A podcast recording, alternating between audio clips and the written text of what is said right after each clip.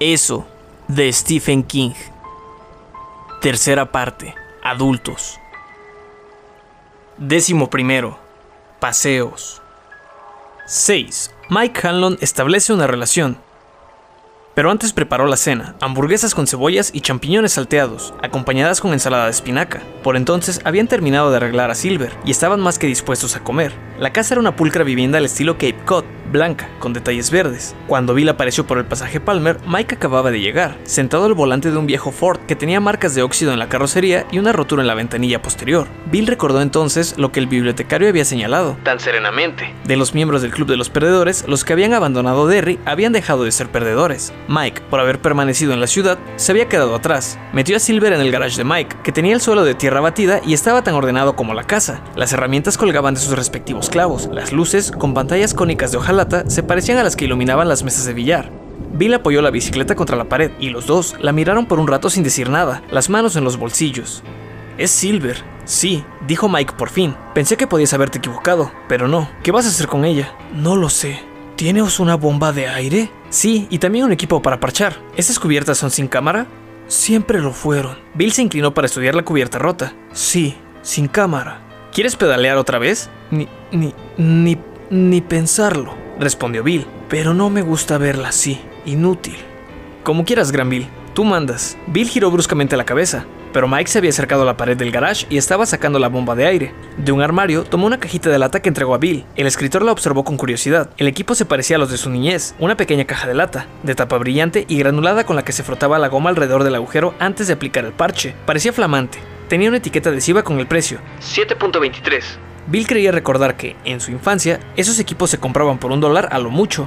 No me digas que tenías esto porque sí, dijo Bill, no era una pregunta. No, reconoció Mike. Lo compré la semana pasada. ¿Tienes bicicleta? No, dijo Mike, mirándolo a los ojos. ¿Y compraste este equipo porque se te ocurrió? Fue un impulso, dijo Mike, sin apartar sus ojos de Bill. Me desperté pensando que podía hacerme falta, y la idea siguió durante todo el día, así que compré el equipo. Y ahora te viene bien. Ahora me viene bien, repitió Bill. ¿Qué diablo significa todo esto? Pregúntaselo a los otros esta noche. ¿Los veremos ahí? ¿Qué piensas tú? No lo sé, Gran Bill. Mike hizo una pausa antes de agregar.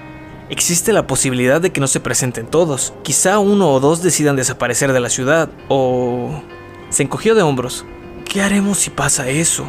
No lo sé, repitió Mike, señalando el equipo para parchar. Pagué 7 dólares por eso. ¿Piensas usarlo o solo mirarlo? Bill sacó su chamarra de la cesta y la colgó en un gancho. Luego, la rueda trasera. No le gustó el chirrido oxidado del eje y recordó el chasquido casi silencioso de la patineta del chico. Lo que hace falta es un poco de aceite, pensó.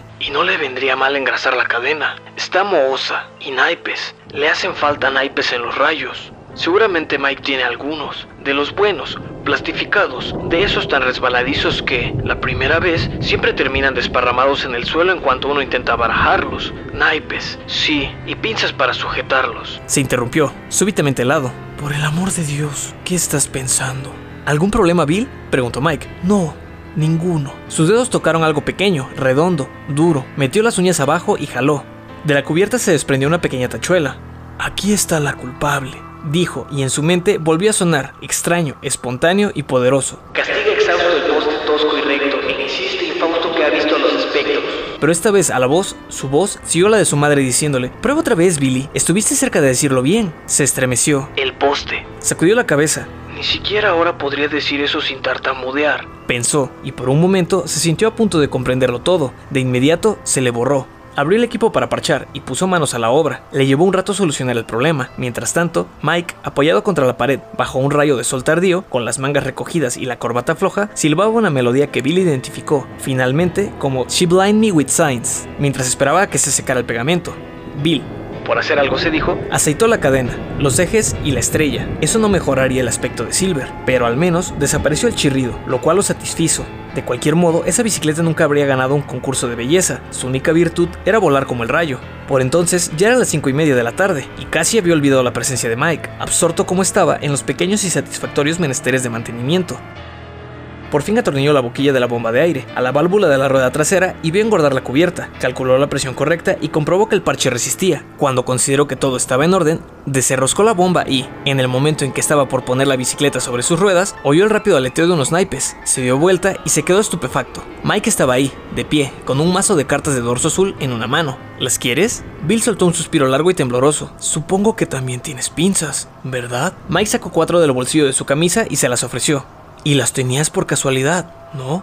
Más o menos, dijo Mike. Bill tomó las cartas y trató de barajarlas, pero le temblaban las manos y se le escurrieron entre los dedos. Volaron por todas partes, pero solo dos aterrizaron con la cara hacia arriba. Bill las miró y levantó los ojos hacia Mike. El bibliotecario tenía la vista clavada en los naipes esparcidos, boquiabierto. Las dos cartas a la vista eran en las de espadas. Es imposible, dijo Mike. Acabo de abrir ese mazo, fíjate. Señaló la lata para desperdicios, junto a la puerta, y Bill vio una envoltura de celofán. ¿Cómo es posible que haya dos haces de espadas en un mazo? Bill se inclinó para recogerlas. ¿Cómo, es posible que, de todo un mazo esparcido por el suelo, solo dos caigan cara arriba? Agregó, ahí tienes una pregunta más. Miró al reverso de los haces y se los mostró a su amigo. Uno era azul y el otro rojo. Por Dios, Mike, ¿en qué nos has metido? ¿Qué vas a hacer con esas? inquirió Mike, como aturdido. Ponérselas en la bicicleta, por supuesto. De pronto, Bill se echó a reír.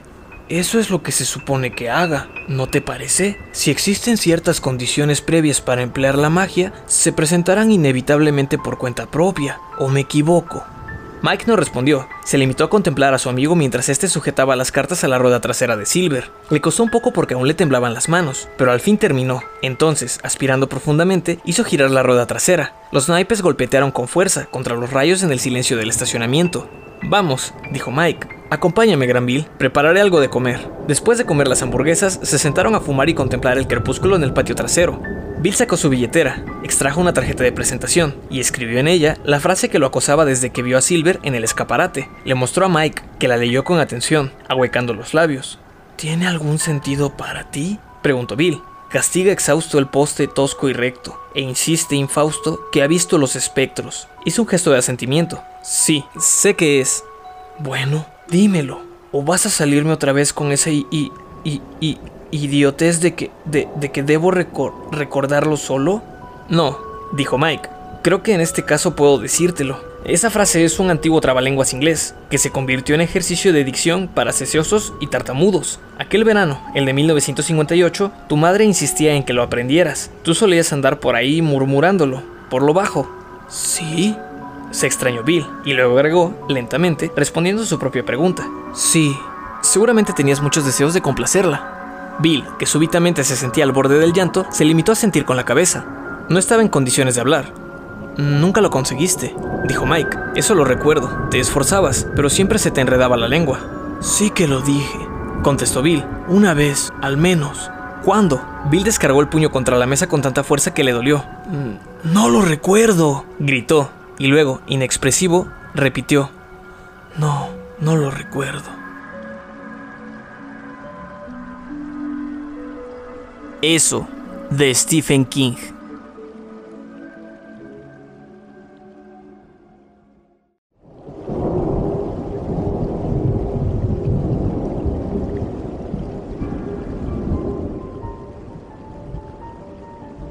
Hola mundo, mi nombre es Fernando Palacios y estás escuchando Historias de Espantos, un podcast en el que grabo algunas historias de terror de mis autores favoritos.